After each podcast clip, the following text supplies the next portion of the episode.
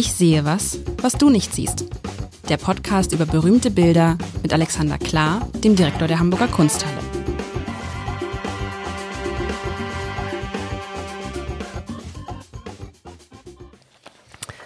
Herzlich willkommen. Wir haben die Wochen der Ausschweifung, der, des, der, des Surrealen und des Kitschigen. Und Ausschweifung hatten wir vergangene Woche. Eine. Wer das nochmal nachholen, nachholen, nachhören möchte, kann es nicht zu viel, nicht zu viel erwarten. Und jetzt, heute geht's ähm, um, äh, um, um Surreal und ähm, Surreal. Surreal, surreal. Und du hast mir ein Bild mitgebracht. Ah, sagen wir gleich was drüber. Ich würde gerne erstmal abgrenzen. Surreal und skurril.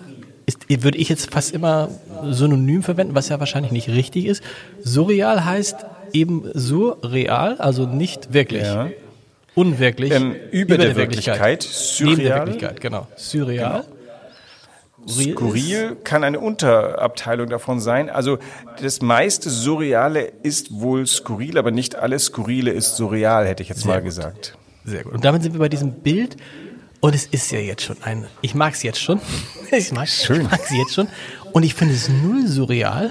Da geht schon los, weil es zeigt mir etwas, was ich schon sehr oft gesehen habe, nämlich eine Art Schlafzimmer. Äh, gern so ein Hotelschlafzimmer ja, so ein bisschen. Man sieht, ne? also man sieht, das Bild kann man in zwei Teile teilen. Im oberen Teil ist die, ist aber die Wand und die Wand ist schön mit so einem, mit so einem, was ist denn das? Ist das eigentlich, ist das so, so ein leichtes lila, rot, so eine Mischung aus lila und rot, würde ich sagen. Also, nee, fast schon dunkles Rosa. Dunkles Rosa. Ich, ich lege mich auf ein dunkles Rosa fest. Das ist sozusagen, und darunter ist so ein, so ein Grün mit so Fehlen, sehe ich da. Also, es könnte sowas sein wie so ein imaginierter Hafen so, und das, das sieht man so, sieht sehr schön aus. Und dann darunter ist halt einfach ein Bett. Also da kommt so ein, so eine, wie nennt man das denn? So ein, so ein, so ein fast schon Hol Doppelbett. Holz. Das wusste ja, wie heißt das, was dahinter ist? Ähm, mit, ach so, ja genau, die, äh, das äh, Bett. Bett äh, also das Bett, der Kopfteil, der Kopfteil, so heißt es. Da, wo man dran der lehnen Kopf, kann. Genau, der Kopfteil, genau, der Kopfteil und da liegt da zwei Kissen drauf, schön so eingeknickt mit irgendwie, was ist das? Mit so, einer, mit so einem es sind zwei Augen. Zwei Augen drauf. Wir haben eine mäßig gute Abbildung hier von, es sind ja, zwei Augen. Ja, ist schick. Zwei Augen und sehr schön, also sehr schön mit so einem Knick, ne, wenn man so ein Kissen nimmt und in der Mitte, zack, mit einem Handkantenschlag drauf, dann sind, ist das ein wunderschön weißes äh, Betttuch und darüber eine dünne weiße Decke, schön zusammengefaltet und hinten ist das Ende. Und das ist halt so, so, wo man sagt, Mensch, das ist so ein schickes Schlafzimmer, da lege ich mich doch hin, da fühle ich mich wohl, ist eine schöne Atmosphäre, weil es dahinter auch so schön, das ist ja immer diese Frage, ich weiß nicht, wie das bei euch ist, aber so entscheidend, glaube ich, dass die Wand hinter dem Bett irgendwie immer eine Farbe hat. Die darf nicht weiß sein. Die, darf nicht die darf weiß nicht weiß sein. Die musst du immer irgendwie anmalen. Wir überlegen jetzt gerade, wie wir sie anmalen, weil wir noch mit dem Bett noch ein bisschen hadern. Okay. Aber das ist, glaube ich, das macht, das macht eine Menge aus. Schöne Lichtreflexe rechts und links, so ein bisschen so wie Nachttischlampen. Genau, das sind so Leuchten und die sind da so auch so, ja. So Leute, und was ist jetzt daran? Also ein, ein schönes, ein schönes Hotelzimmer, ein schönes Schlafzimmer, schön gemalt Nix also surreal. Surreal sind die beiden Augen auf den Kissen, denn ähm, ja. offensichtlich sind das jetzt nicht draufgemalte Augen, sondern das sind Augen, als hätten diese Kissenaugen. Nee, das, ist, das kann auch einfach so ein, so ein schickes Logo von so einem Hotel sein. Weißt du, das Hotel. Nee, dann hättest du links, sähst du das irgendwie über, den, über die Falte hinweg sich entwickelt. Die sind wirklich wie so drauf. Ja, aber das könnte, aber ja, aber es könnte auch, das Hotel könnte auch uh, Your Eyes Only Motel sein. Ja, okay.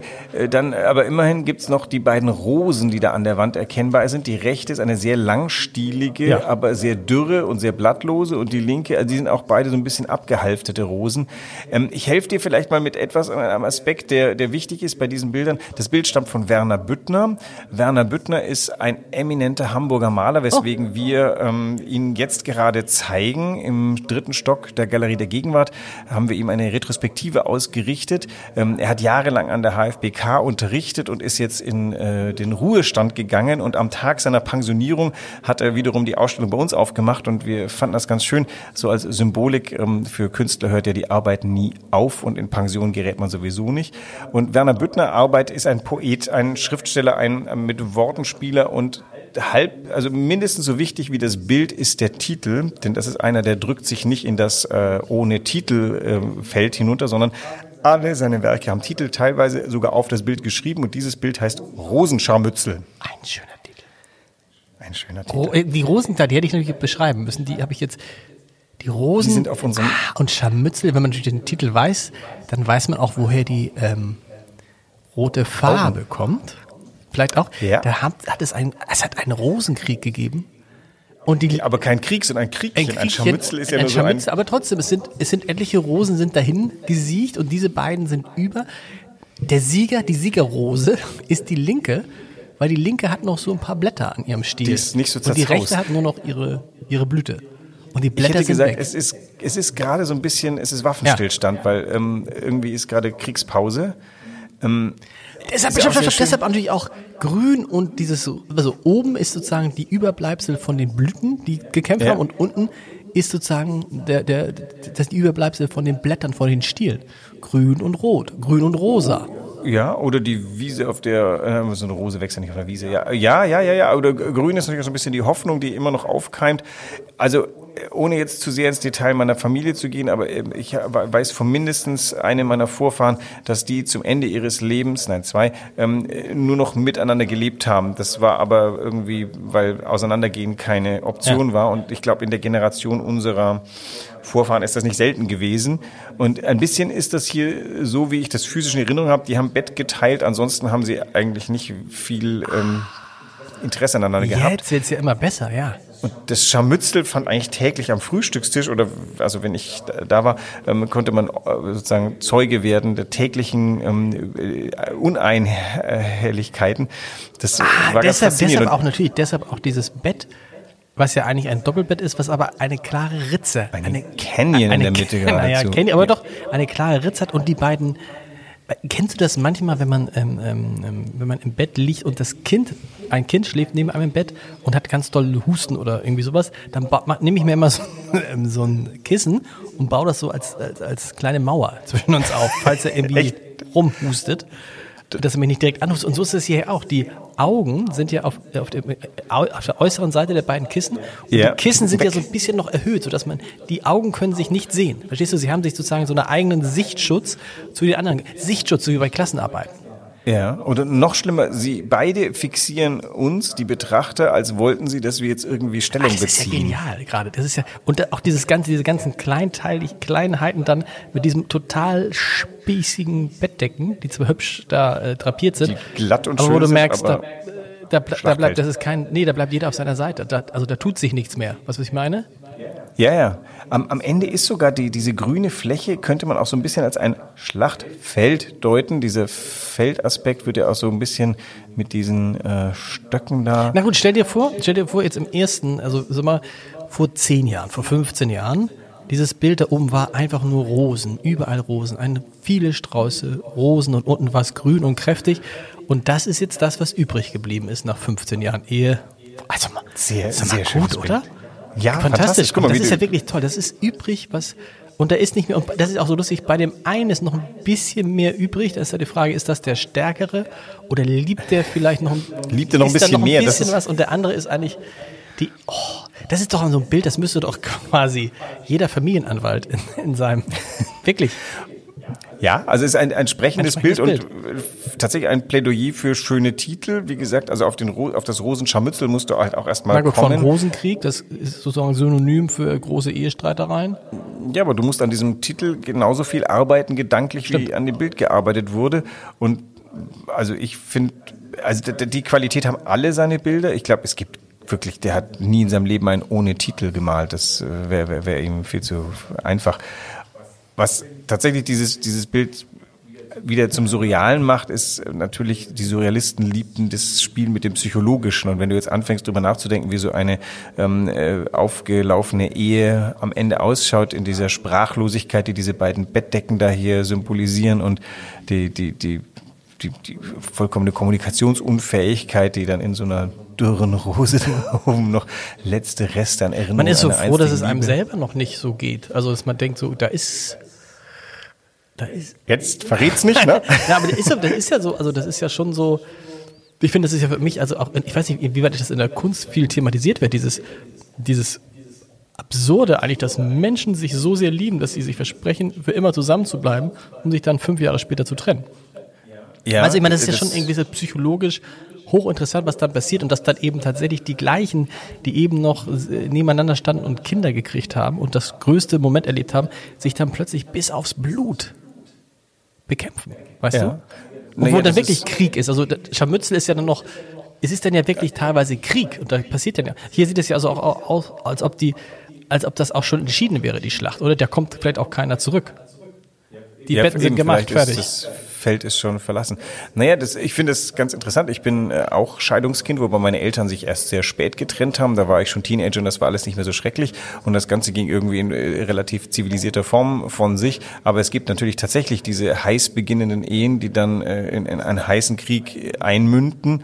Und dann denke ich mir, dann freue ich mich zumindest an dieser Generation, so meine Eltern, auch die Eltern meiner Frau, die sich sehr zivilisiert getrennt haben und auch geschaut haben, dass die Kinder irgendwie ähm, mit, mit beiden klarkommen.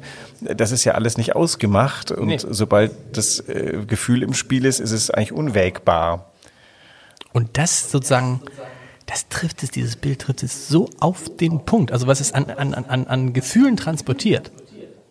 Das ist ja alles, das, Das- ist ja, gut, man muss einmal kurz, und das, da ist wichtig, in dem Moment, wo du Rosenscharmützel hörst, da geht bei dir die Assoziationskette los, ne? Also, Genau. bei mir das sein könnte, ich gehe vorbei und sehe diese Rosen gar nicht.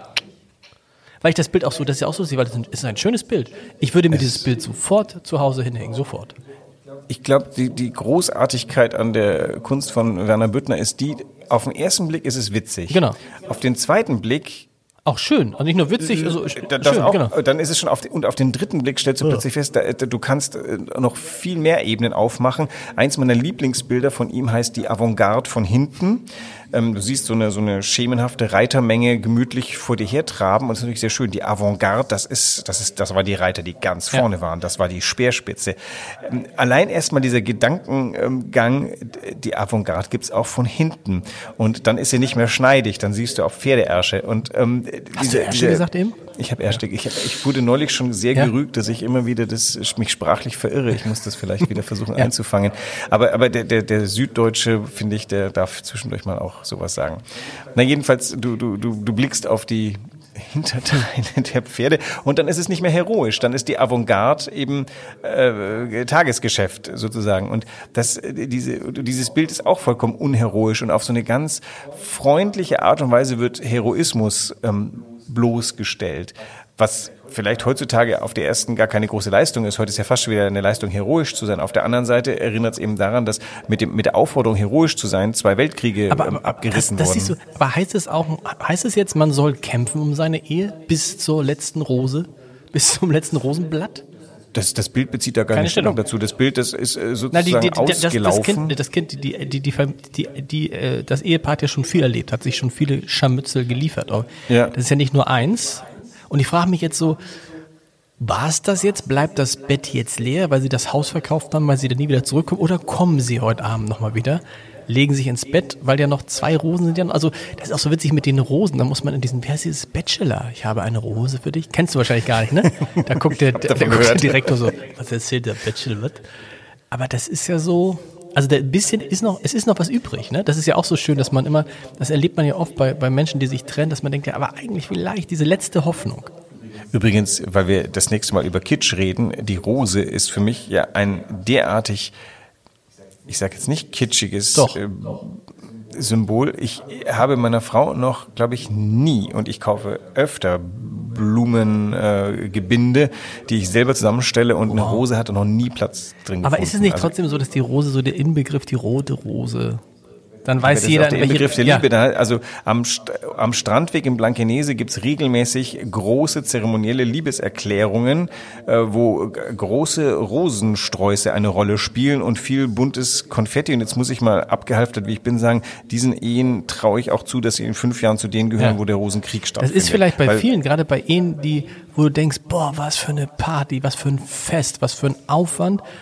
Wenn ich jetzt mal kurz überlege, hm, also auf jeden Fall stand, es gibt, gibt keinen Zusammenhang zwischen dem, zwischen der Art des Festes, also andersrum, es gibt doch die, gibt den Zusammenhang zwischen der Art des Festes und der Dauer. Also und da ist aber eher so, je bescheidener, normaler das Fest, desto länger hat die Ehe gehalten oder hält sie noch. Und bei den großen, wenn ich mich an die großen Feste erinnere, da fallen mir jetzt schon zwei, drei ein, die schon das nächste Fest gefeiert haben.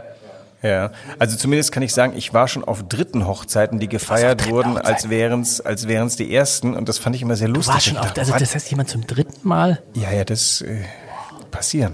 Äh, war jetzt nicht unmittelbar Freundeskreis und ich war da eingeladen, wie auch immer. Also und das finde ich ganz nett, weil man denkt, das ist das sind doch dann unheilbare Idealisten ja. oder, oder Optimisten, die denken, komm, beim dritten Mal hauen wir es ja. richtig rein. Es wird auch doof, wenn du bei der dritten Hochzeit sagst, hey. nee, ich mache die Sparflane, weil das will Gerhard ich gar Schröder nicht. ist fünfmal verheiratet gewesen, ich weiß es gar nicht, aber auch oft. Wir wissen bloß nicht, wie die, wie die vierte Hochzeit so abgelaufen ist. Also insofern, und äh, tatsächlich habe ich auch immer das Gefühl, äh, das ist fast schon ein bisschen Aberglaube, wenn du zu sehr auf der Hochzeit auf die äh, Dings haust, dann ähm, könnte es auch schlechtes Omen sein, wobei ich sagen muss, also ich habe meine Hochzeit sehr genossen. Das, meine Frau und ich haben das, ähm, muss man sagen, schon üppig äh, auf einer Wiese bei Oldenburg Ja, aber gefeiert. die Wiese bei Oldenburg ist was anderes als großes ID und irgendwie alle im Ja gut, das hängt halt von den finanziellen so. Möglichkeiten ab. Was ich übrigens auch interessant finde, hatten wir schon mal, wie oft hatten wir eigentlich so, so zeitgenössische Kunst? Also 2007 ist da gar nicht so lange her und der Künstler lebt noch und kommt aus Hamburg. Ja, äh, ich habe am Anfang sehr viel Gegenwart eingestreut und äh, wollte jetzt auch mal wieder ein bisschen zurückkehren. Also entgegen deiner Annahme, dass wir nicht mehr Erstrangiges zu bieten haben, kann ich dir sagen, wir können noch zwei Jahre mit Erstrangigen wow. zubringen. Ähm, und zwischendurch äh, wollte ich halt eben auch. Und der Werner Büttner, der ist jetzt, in, der ist jetzt sozusagen im Ruhestand und der malt dann noch. Und wie läuft das dann? Dann kommt er an und sagt, Herr, klar, ich habe da noch was Neues, jetzt Rosenscharmützel Teil 2. Wollen Sie das kaufen? Ähm, über, wir haben noch nicht über, über Akquisitionen gesprochen, wobei vielleicht, wenn dieser Podcast läuft, werden wir vielleicht schon gesprochen wow. haben. Aber prinzipiell ist es so, ich bin interessiert daran, auch äh, den Blick auf die Hamburger Kunstgeschichte zu werfen. Und da war Werner Büttner ein ganz offensichtlicher Mensch, den man fragen sollte, ob er nicht eine Ausstellung bei uns machen wird. Und die Art und Weise, wie ich Ausstellung machen, ist, dass ich eigentlich dem Künstler oder der Künstlerin freie Bahn einräume. Ich habe gesagt, ich mache den dritten Stock leer ähm, und äh, bitte hängen Sie, mittlerweile hänge du, äh, wie du willst. Ähm, und ich begleite das, äh, wo ich als Kunsthistoriker gebraucht werde, stehe ich da. Aber ansonsten ist Auswahl der Werke und, ähm, und Einrichtung bei jemandem wie Werner Büttner sehr sinnvoll, weil er ist, das ist wirklich wie so ein Buch in sieben Kapiteln, diese Ausstellung. Es sind auch sieben Kapitel, zu denen er die Überschriften hergestellt hat.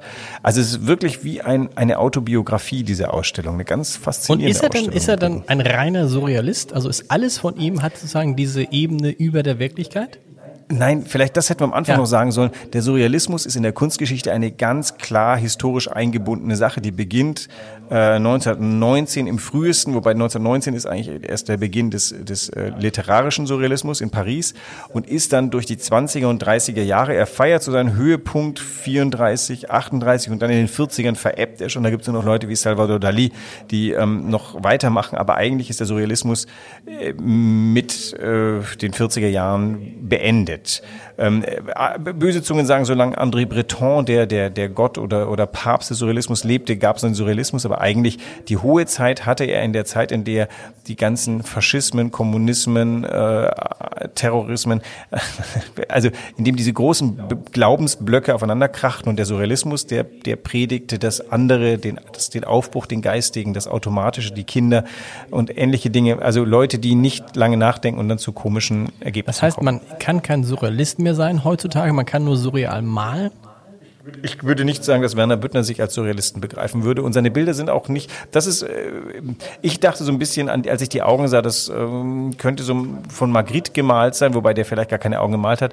Er meinte, das sind eigentlich mehr so ägyptische Augen, aber eben diese, das ist schon sehr magritthaft, dass ein Kissen ein Auge bekommt und das, dieses äh, Zusammenbringen von nicht zusammenbringbarem, das ist absoluter Surrealismus. Das Gegenüberstellung, ähm, die, die, die, der, das Manifest nahm, glaube ich, ein Poem, das hieß irgendwie schön wie die zufällige Begegnung eines, ich weiß nicht, was es war, auf einem Seziertisch.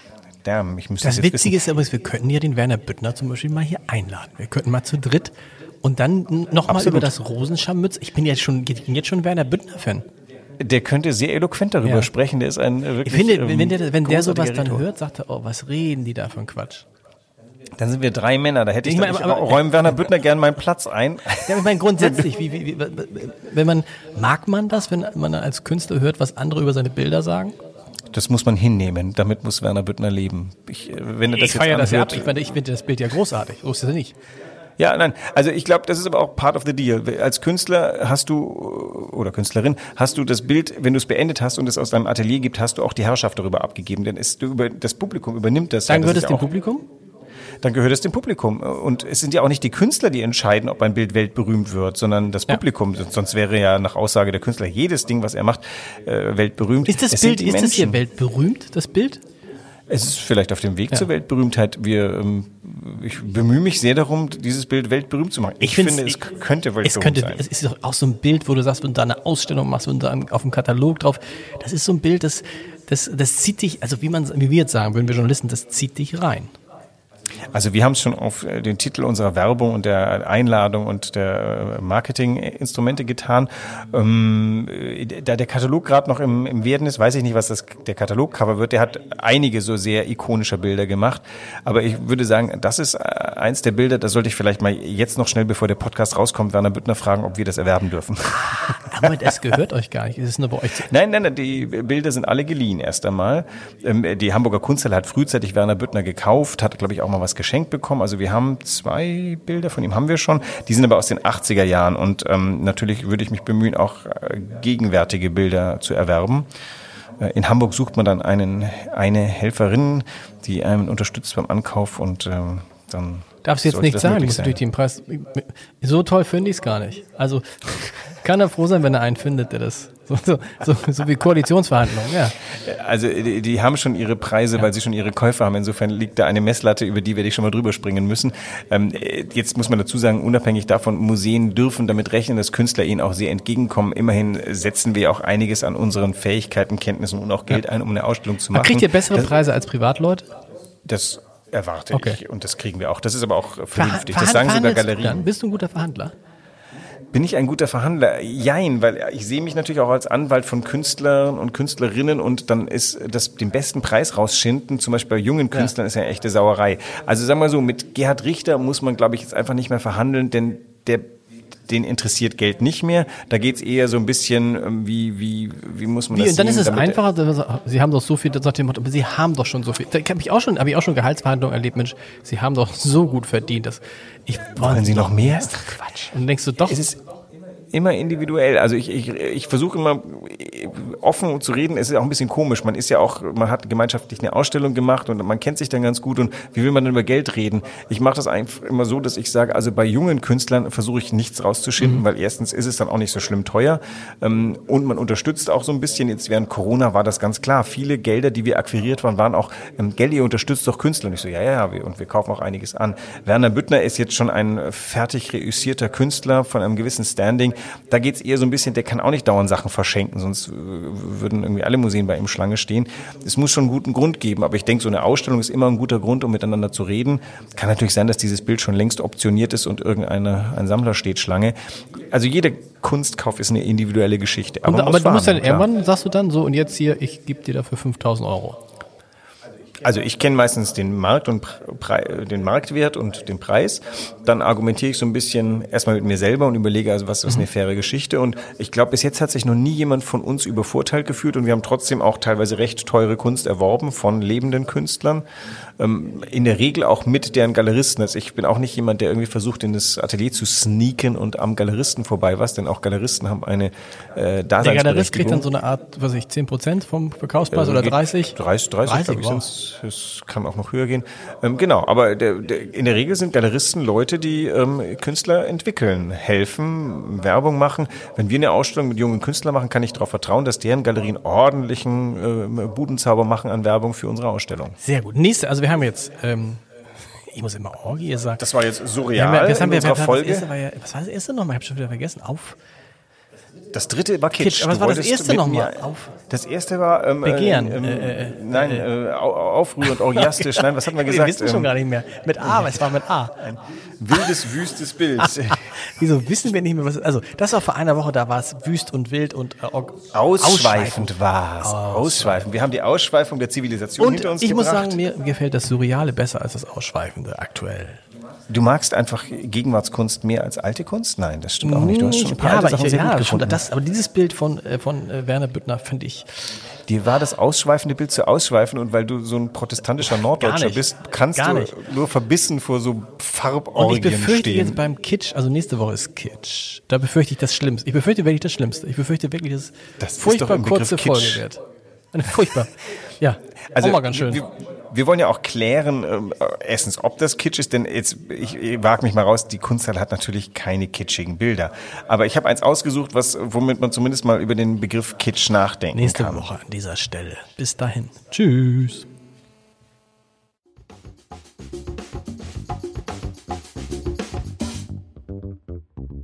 Weitere Podcasts vom Hamburger Abendblatt finden Sie auf abendblatt.de slash podcast.